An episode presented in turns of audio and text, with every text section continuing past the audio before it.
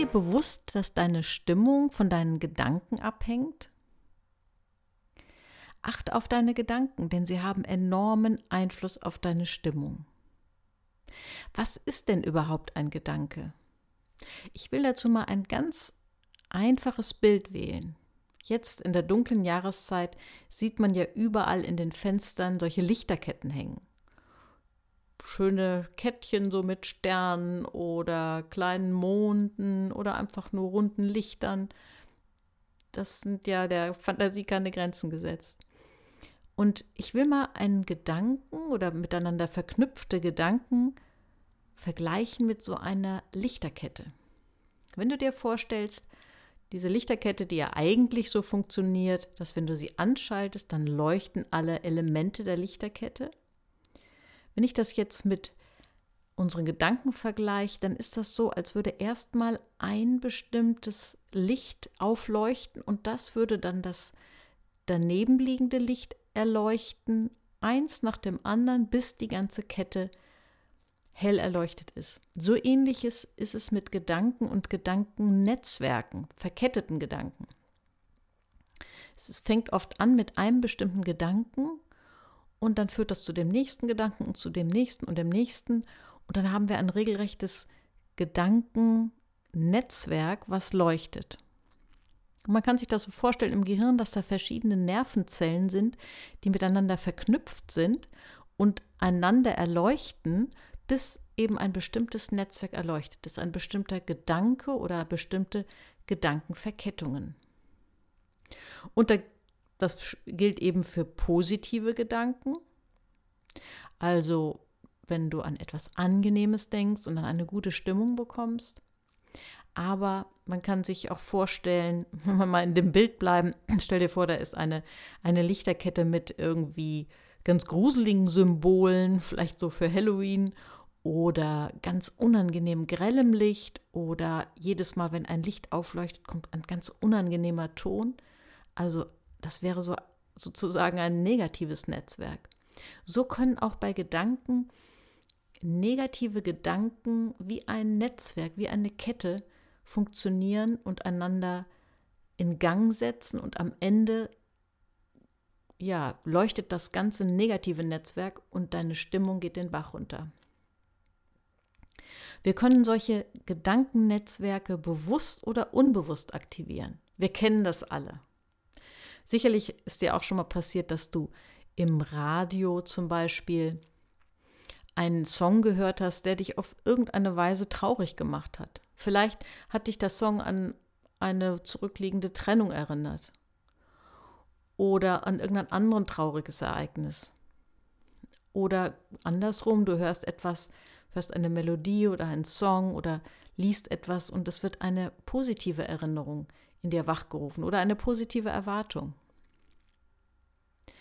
Und manchmal geschieht das unbewusst, manchmal suchen wir das auch bewusst auf. Wenn man zum Beispiel, jetzt bleiben wir bei dem Thema Trennung, wenn man zum Beispiel in einer Trennungsphase bewusst ja, sich die Musik anhört, die was mit der Beziehung zu tun hatte, dann kann man sich natürlich ganz bewusst auch in eine traurige Stimmung, Stimmung versetzen. Oder im positiven Sinn, wenn du zum Beispiel nach einem schönen Abend mit Freunden dir die Fotos, die gemacht wurden, nochmal anguckst und du regelrecht schwelgst in positiven Erinnerungen, dann kannst du ganz bewusst ein positives Gedankennetzwerk oder genauer genommen, unter die Lupe genommen, ein Nervenzellennetzwerk aktivieren. Und wenn du etwas für deine Stimmung tun willst, wenn du dafür sorgen willst, dass du deine Stimmung gut regulieren kannst, also nicht in depressiver Stimmung versinkst, dann ist es gut, dass du dir bewusst machst, dass du ständig bewusst und unbewusst solche Nervenzellennetzwerke, solche Gedankennetzwerke aktivierst. Denn wenn du es dir bewusst machst, dann kannst du auch Einfluss drauf nehmen. Es gibt ein Gesetz, das nennt sich das Hebbsche Lerngesetz, also quasi ein Gehirngesetz, das besagt, das, worauf wir unsere Aufmerksamkeit richten, bestimmt unsere Stimmung. Man könnte auch sagen, das, worauf wir unsere Aufmerksamkeit richten, das verstärken wir. Also wenn du deine Aufmerksamkeit auf negative Dinge richtest und darüber nachdenkst und das vertiefst, dann kannst du dich in eine negative Stimmung bringen. Und wenn du deine Aufmerksamkeit auf etwas Positives richtest, dann kannst du dich in eine positive Stimmung bringen. Es kommt darauf an, worauf du dich fokussierst, konzentrierst. Wenn du zum Beispiel am Ende deiner Arbeitswoche ein schwieriges Gespräch mit deinem Chef hast, dann ist es deine Wahl, ob du den, die ganze Woche schon in Angst darauf bist und ständig dran denkst, nur ständig vertiefst und dir ausmalst, dann wirst du wahrscheinlich eher in eine negative Erwartung kommen und die ganze Woche wird schon stressig sein. Oder du versuchst bewusst, weil du ja sowieso nichts verändern kannst, bleibt einfach dabei, dass dieses Gespräch anliegt, du versuchst vielleicht bewusst deine Aufmerksamkeit auf andere Dinge zu richten und dich nicht reinzusteigern. Es liegt in deiner Hand. Oft verstecken wir uns ja dahinter das, hinter diesem Ich kann ja nicht anders. Das stimmt nicht. Du kannst schon anders. Du kannst Einfluss auf deine Gedanken nehmen. Du hast nicht Einfluss darauf, dass deine Gedanken kurzfristig von irgendwelchen inneren oder äußeren Anlässen verändert werden und dass deine Stimmung sich auch mal kurzfristig verändert. Aber du hast Einfluss darauf, das dann wieder zu regulieren und bewusst gegenzusteuern. Sodass du nicht einfach nur reflexhaft reagierst auf irgendwelche Stimmungseinflüsse, sondern dass du deine Stimmung wirklich versuchst zu regulieren, Einfluss drauf zu nehmen. Und wie sehr das Einfluss haben kann, wenn wir uns auf negative Dinge konzentrieren, äh, will ich mal ein Beispiel von Petra deutlich machen. Petra ist 34 Jahre alt. Sie arbeitet als Bürokauffrau in einem kleinen Betrieb und da ist sie eigentlich auch total fit und sie kriegt regelmäßig Anerkennung von ihrem Chef und fühlt sich da auch ziemlich kompetent. Aber in ihrem Privatleben sieht es ganz anders aus. In ihrem Privatleben ist ihr Selbstwertgefühl ziemlich weit unten. Sie lebt seit fünf Jahren in einer Partnerschaft aber sie lebt ständig in der Angst, dass ihr Partner sich trennen könnte. Sie findet sich selbst nicht besonders attraktiv und liebenswert und sucht ständig Hinweise darauf, dass sich der Partner vielleicht demnächst von ihr trennen könnte oder dass er sie nicht richtig liebt.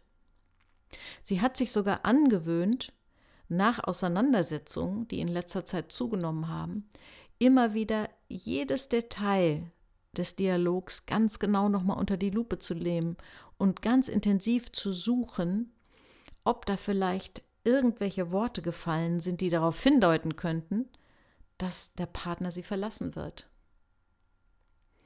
Was hat Petra gemacht? Petra hat ihre Aufmerksamkeit auf das gerichtet und auf das fokussiert, was negativ ist. Und dadurch verstärkt sie es. Kein Wunder, dass die Konflikte in letzter Zeit zugenommen haben.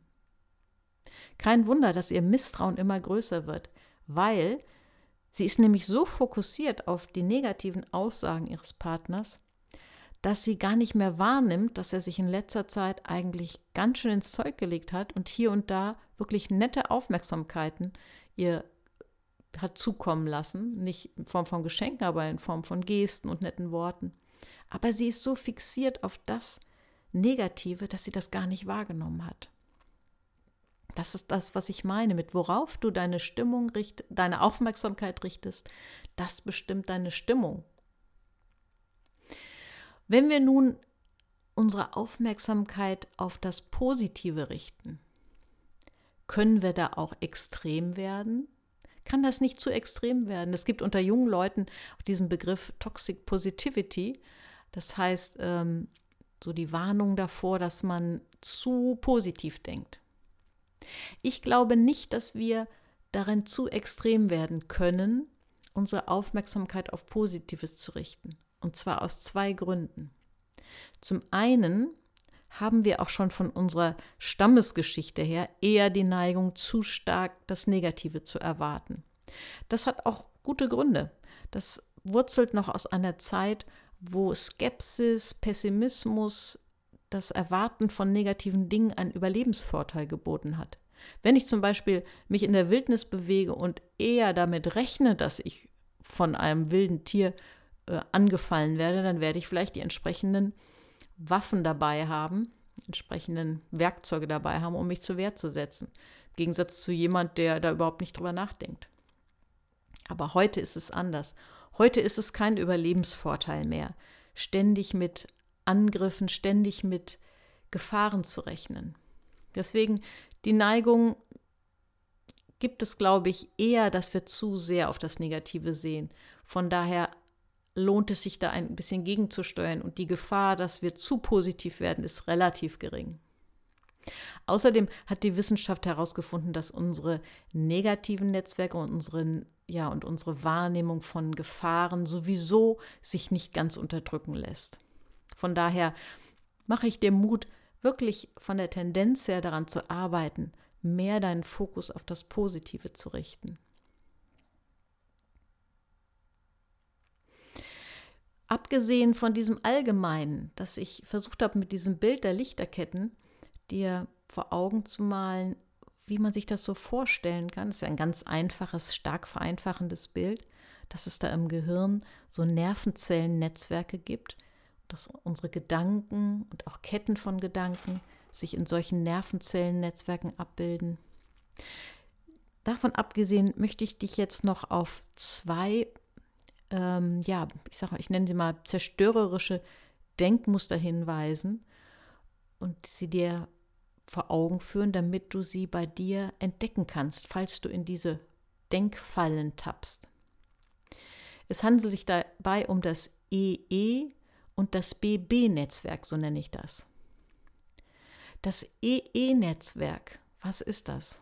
Das heißt, oder man könnte auch sagen, die EE-Gedankenfalle, das ist die Erwartungs-Enttäuschungsgedankenfalle. Was passiert da? Ich will mal als Beispiel nehmen den Valentinstag. Stell dir vor, es ist Valentinstag und du erwartest von deinem Liebsten oder deiner Liebsten, dass du irgendwie ein Geschenk bekommst, dass die Liebe dir gezeigt wird. Du gehst in den Tag voller Erwartung und du hast eine ganz genaue Erwartung davon, wie das passiert, dass du nämlich möglichst früh am Tag vielleicht schon Blumen geschenkt bekommst oder ein anderes Geschenk und Liebesbezeugung. Und dann gehst du durch den Tag und nichts passiert. Und in dir läuft so ein Idealfilm ab, wie es idealerweise sein sollte oder wie, es dir wie du es dir idealerweise wünschst. Aber es liegt in der Natur unseres Lebens, dass es meistens nicht so ideal ist. Und dann stellst du fest, dass es da eine ganz große Diskrepanz, einen ganz großen Unterschied gibt zwischen dem, was du erwartest und dem, was tatsächlich passiert. Denn dein Partner oder deine Partnerin gibt dir nicht die Blumen und sagt nichts Nettes, sondern geht vielleicht ganz nüchtern in den Tag und du denkst den ganzen Tag, ah, vielleicht kommt ja noch ein Anruf oder eine Nachricht und es passiert nichts und du steigerst dich in deine Enttäuschung hinein. Das ist das EE, die EE-Denkfalle, die Erwartungsenttäuschungsfalle, wo du in deinem Inneren parallel zu dem Verlauf des Tages so wie so eine Art Idealfilm in deinem Kopf hast und du suchst ständig den Unterschied zwischen dem, was du erlebst, also der Realität, und deinem Idealfilm. Und da du ständig natürlich einen Unterschied entdeckst, wirst du enttäuscht, vielleicht sogar verbittert, vielleicht wütend, vielleicht traurig, vielleicht ziehst du dich auch zurück und vielleicht bist du dann gar nicht mehr empfänglich für, dafür, dass dann doch noch irgendwas Nettes kommt. Vielleicht hat der, der Partner sich überlegt, erst am Ende des Tages oder am Folgetag äh, irgendwie an dich zu denken. Oder ihm ist Valentinstag gar nicht so wichtig und er macht sich aber Gedanken, wie anderweitig ja, die, die guten Gefühle ausgedrückt werden könnten. Das mit dem Valentinstag ist im Grunde genommen noch ein relativ harmloses Beispiel. Viel gravierender ist es, wenn wir zum Beispiel Kindern gegenüber so uns in dieser Erwartungs-Enttäuschungsdenkfalle befinden.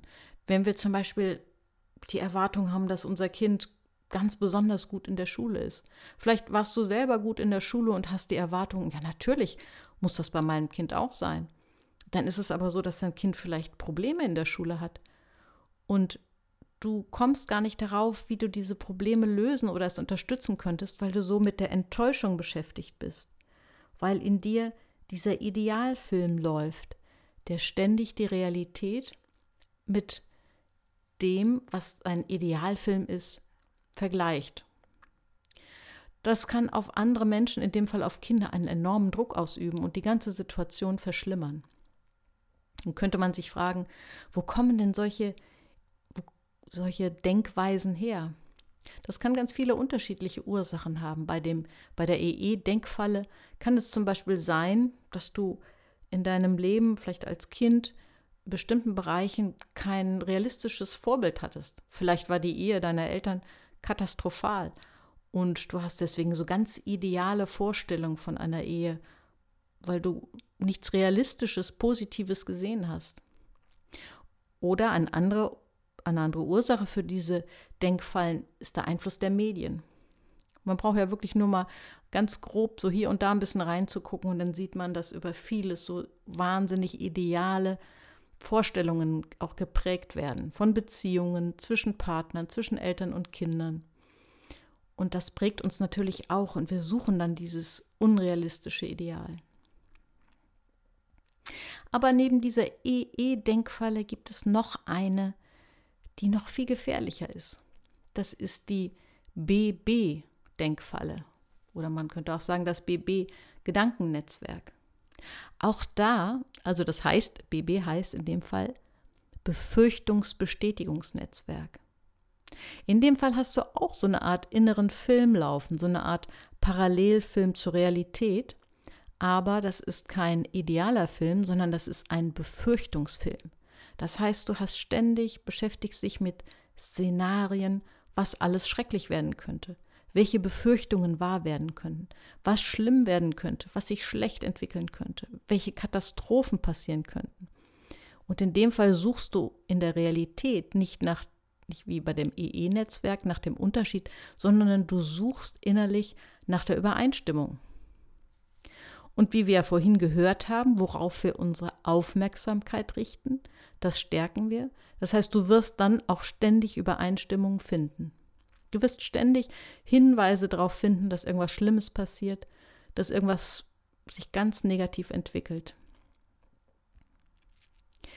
Also es könnte zum Beispiel sein, bleiben wir nochmal bei dem Beispiel zwischen Eltern und Kindern, dass du bei deinem Kind ähm, selbst leichte, leichteste Anzeichen von sozialen Problemen oder so als, als Hinweis darauf siehst, dass dein Kind auf jeden Fall ein Mobbingopfer wird oder sozial nicht zurechtkommt. Weil vielleicht sich ein Geschwisterteil von dir ein Mobbingopfer war oder du selbst das erlebt hast. Und du bist auf der ständigen Suche nach einer Übereinstimmung zwischen deiner Befürchtung und der Realität. Und wahrscheinlich wirst du sie auch finden und dich dann hineinsteigern und es verstärken. Das kann durchaus gefährlich sein. Wollen wir nicht perfektionistisch sein? Natürlich fallen wir alle hier und da in die EE oder BB Gedankenfalle.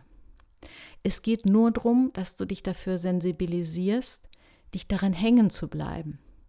Es geht darum, dass du es merkst, Vielleicht nimmst du diese beiden Beispiele mal, also dieses EE und BB, und guckst mal, wo in deinem Leben du vielleicht in diesen Fallen festhängst. Denn wenn du darin festhängst, dann wird sich das auf jeden Fall negativ auf deine Stimmung auswirken, auf dein, du wirst eher optimistisch, weder optimistisch noch, ja, mutig sein, sondern eher dich zurückziehen und eher pessimistisch sein. Und du wirst auch Menschen gegenüber nicht so offen sein. Nun fragst du dich vielleicht, was, was denn dann, wenn ich jetzt auf diese Fallen achten soll? Was für eine Art von Gedanken oder Gedankenwegen, Gedankennetzwerken soll ich denn fördern? Darüber werde ich dir im nächsten Podcast erzählen. Im nächsten Podcast wird, wirst du etwas über das AA-Gedankennetzwerk erfahren, das Aufmerksamkeitsakzeptanznetzwerk. Ich hoffe, ich habe dich ein bisschen neugierig gemacht. Bis zum nächsten Mal.